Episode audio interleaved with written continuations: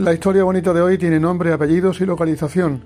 El maestro organista Jesús San Pedro y la Basílica de Santa María en Arco de la Frontera, que es el lugar elegido para continuar el ciclo internacional de música de órgano que organiza la diócesis de Jerez con bastante éxito.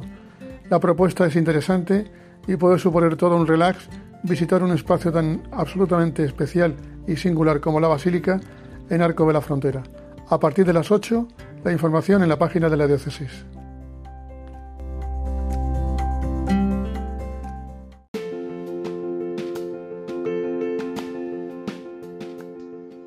Soy Ángel Hortas, organista titular de la Catedral de Jerez y organizador del primer ciclo internacional de órgano Diócesis de Asidonia Jerez.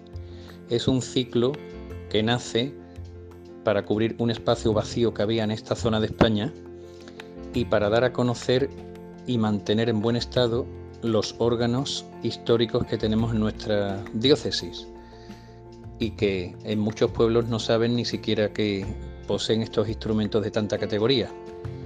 Pues hoy puedo recomendar especialmente el que tenemos en Arcos de la Frontera en la preciosa Basílica de Santa María, donde el órgano de 1789 pues va a lucir con un gran concertista como es Jesús San Pedro, profesor del Conservatorio Superior de Órgano, o sea, de Música de Sevilla, y donde tocará un variado programa. La entrada es libre y gratuita. Aconsejo a todos que no se lo pierdan, merece la pena. Nos vemos allí.